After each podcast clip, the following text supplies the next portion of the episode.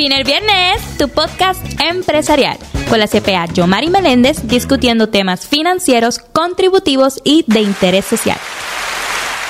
Vine el viernes y, ¿verdad? Como para los que vieron los reels y están pendientes a nuestras redes sociales, ya es tiempo de hacer un tax planning porque ya, ya está a ley de nada, a ley ya de nada de lo que viene siendo el tax season. Bueno, estas son las últimas revisiones realmente.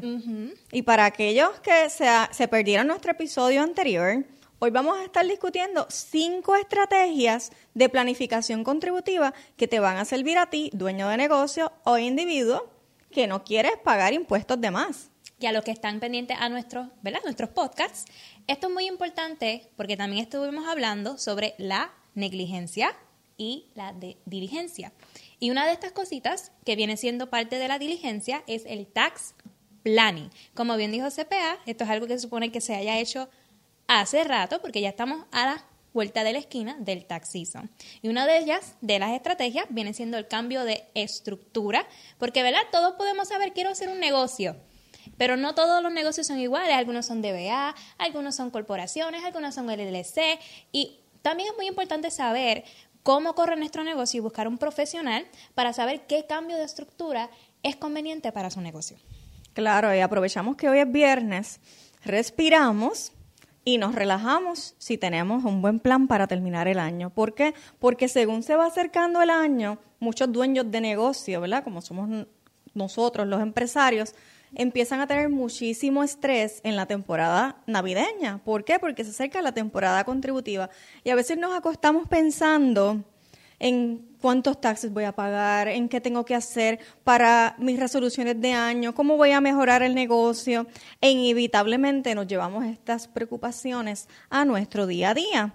Entonces, cuando dejas pasar el momento adecuado, puedes perder oportunidades de ahorrar impuestos y puedes tener, perder oportunidades de poder incluir lo que son gastos o reducciones de ingresos en tu próxima planilla. Por eso es que insistimos y continuamos hablando de este tema según se va acercando el año. Como bien Génesis menciona, es importante considerar qué opciones de cambio de estructura voy a tener según se está terminando el año. ¿Por qué? Porque a lo mejor yo estoy trabajando durante todo el año 23 como un cuentapropista o como una persona, ¿verdad? Que soy un solo dueño de negocios y eso lleva unas estructuras diferentes tanto de tributaciones como de operación en lo que son los negocios que ya están incorporados en las sociedades LLC o en las corporaciones regulares de individuos o otro tipo. Por tal razón, es bien importante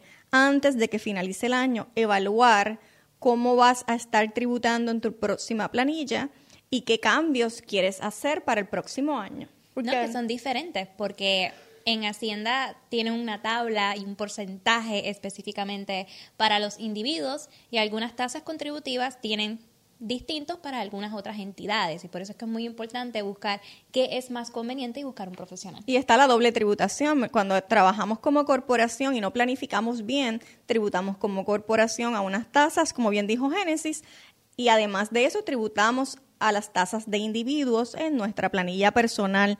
También está bien, bien de moda, que hemos hablado ya en otros episodios, lo que son las LLC, que evitan una doble tributación, pero no a todos los individuos le conviene trabajar como una entidad conducto. Por eso las cositas que hablamos aquí son sumamente importantes que se evalúen según las circunstancias de cada negocio o de cada individuo. O sea, no a todo el mundo le conviene tener una corporación y no a todo el mundo le conviene tener una LLC. Sí a todo el mundo le conviene sentarse y evaluar cuáles son las ventajas que va a tener escogiendo alguno de estos modelos, que entre ellos mencionamos lo que es un DBA, que es aquel que trabaja por cuenta propia.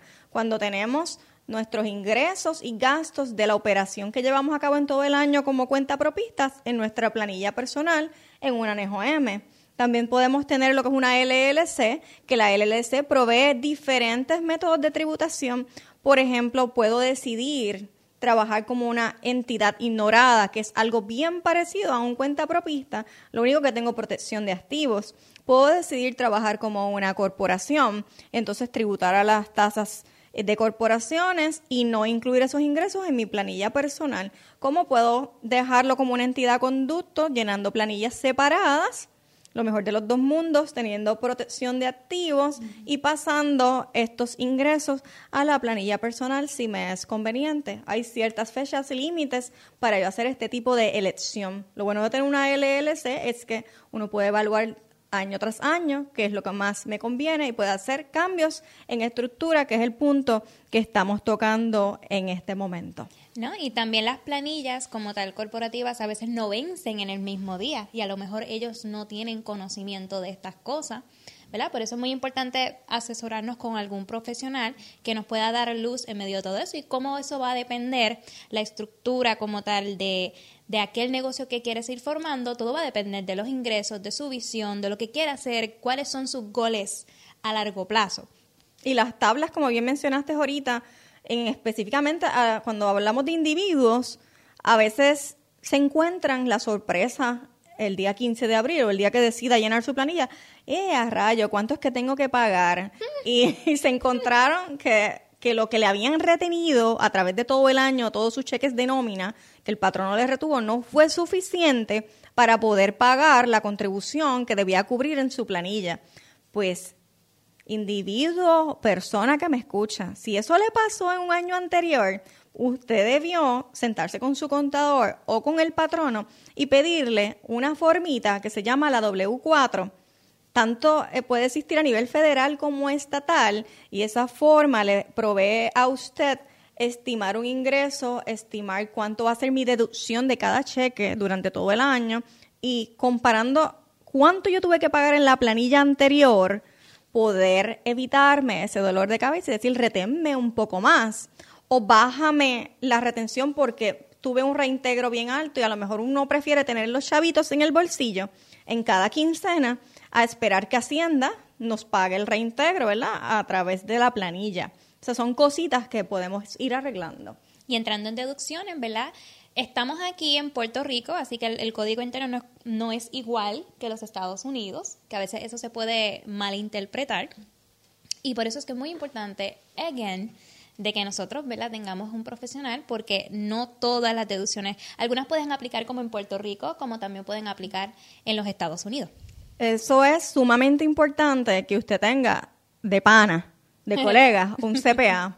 Porque no estamos menospreciando aquí al resto de los contadores, pero el expertise que le va a dar, a diferencia de un contador, a un CPA, es del cielo a la tierra, porque estudiar lo que son los códigos contributivos en todo el año, en educación continuada durante toda la vida, no es lo mismo que prepararse para una temporada contributiva. Entonces, conocer el código contributivo federal, y conocer el Código Contributivo de Puerto Rico le va a dar a usted ciertas ventajas, más aún si tenemos negocios, en que puedas tomar todas las deducciones posibles en la planilla.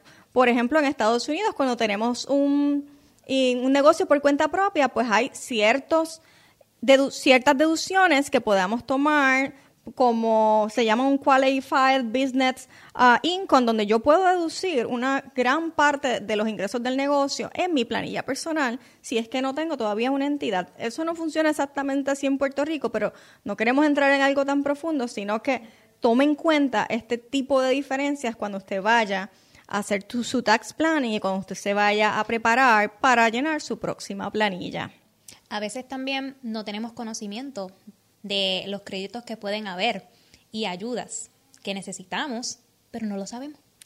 En ese caso, ¿verdad? Cuando Génesis menciona la palabra crédito y estábamos hablando de deducciones, no es lo mismo en su planilla una deducción que un crédito.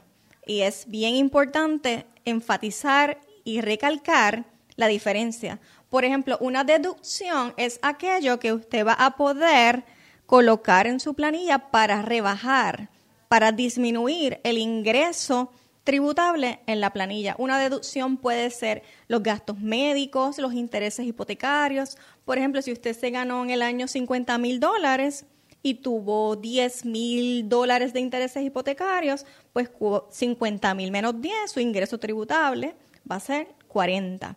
Cuando hablamos de crédito, el crédito va a reducir el monto que tengo que pagar en mi planilla.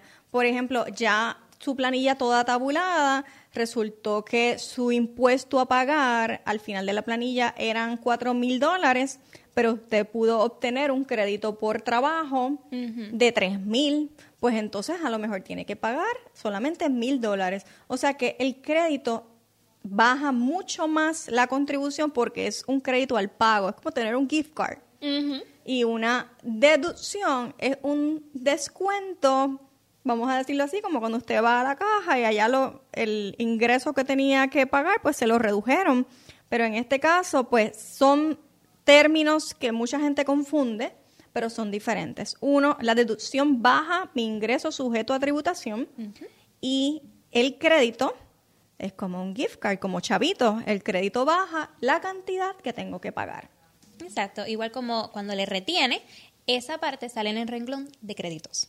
Es un pago. Y una de las cosas que también podemos estar hablando en un tax planning con eh, cualquier tipo de, identidad, de entidad, es diferir o acelerar ingresos. Y esas cosas se tienen que, que saber una vez uno sepa cuáles son los ingresos y cuáles son los gastos de la compañía. Y dependiendo de lo que haya pasado, ahí comienza como tal el tax planning.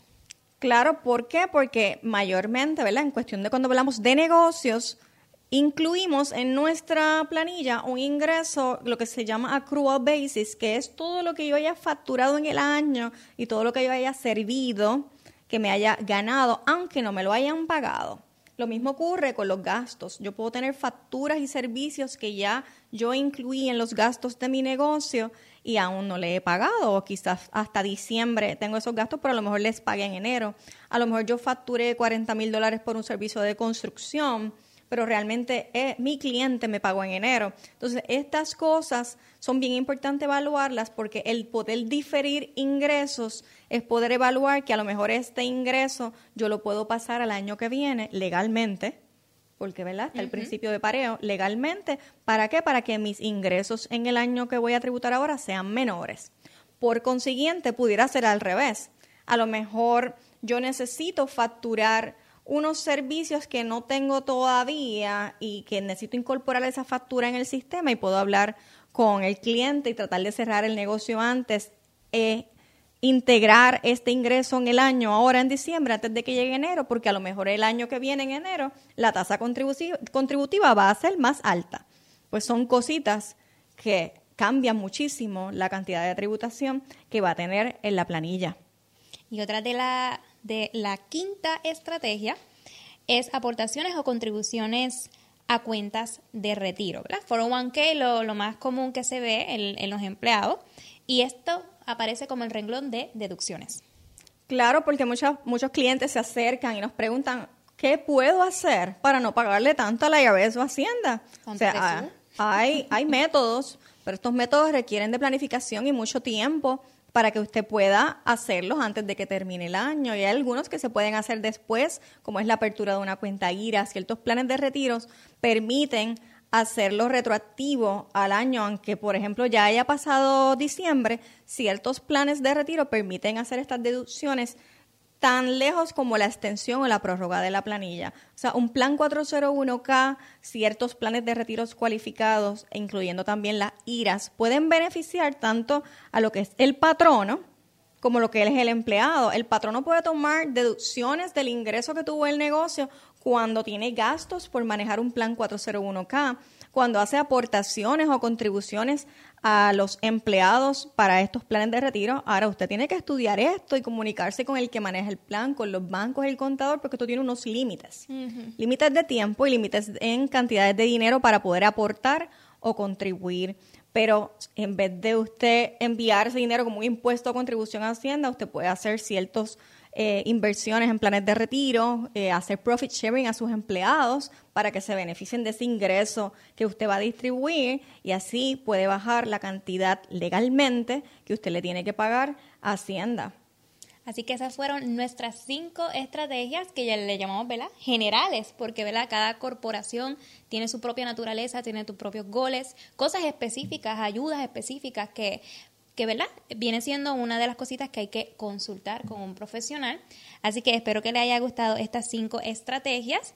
Que pueden hacer si usted no sabía de alguna o dos de ellas, ya sabe que es tiempo de hacer un tax planning, porque estas cositas son muy importantes y cuando llegue la Navidad o cuando ya llegue enero, de momento nos venga eso de sorpresa en abril 15 y diga, ¿cuánto tengo que pagar? 50 mil dólares. No le dañe, no, le dañe el parrandeo ni la felicidad. que pueda estar feliz y que pueda estar tranquilo y dormir tranquilo. Eso es parte de ser diligentes. Y eso bien, bien importante lo que hemos tocado aquí y que se agarre de la mano de un profesional para que conozca realmente los gastos, los créditos que podemos tener las deducciones que creo que se nos quedaron por mencionar por ahí, lo que son gastos de oficina cuando usted trabaja desde el hogar. Sepa que usted puede hacer un prorrateo de esos gastos que tuvo en ese uso, en esa partecita donde usted se sienta a trabajar en la casa. Y usted llama a su oficina Usted puede hacer prorrateos de lo que son utilidades, renta, hipoteca, igual que las depreciaciones, que usted ve muchos videos por ahí de TikTok, eh, de Instagram, donde habla, ay, que si el, vehículo me salió gratis, oriéntese porque hay ciertas depreciaciones que pueden beneficiarte en la planilla y en vez de enviar el dinero a Hacienda, que siempre tenemos que enviar algo, no, sí, eso es lo que se le llama contribución. Cada uno tenemos que contribuir, ¿verdad? Ya sabemos ver la polémica que está ocurriendo, pero contribuir para tener mejores carreteras, educación, hospitales y que lo podamos ver. Y a eso es que nos, a esto es que nos dirigimos nosotros educando al país y, esperamos recíprocamente que podamos ver un progreso, ¿verdad? Poco a poco en el país que todos queremos tener. Claro que sí. Bueno, si te gustó este episodio y entiendes que aprendiste y quieres saber más y ver más, te invitamos a que te suscribas a nuestro canal de YouTube. Se llama CPA Yo Mari Meléndez Vino el viernes y en todas nuestras plataformas de audio podcast como Google Podcast, iTunes y Spotify. Y brindamos para cada viernes, ¿verdad? Con su vino en mano, como siempre, en Vino el Viernes. ¡Salud! Síguenos en todas nuestras redes sociales, Vino el Viernes PR, CPA Yomari Meléndez, Planillas PR. Le recordamos que nos puedes escuchar en Spotify, Apple y Google Podcasts.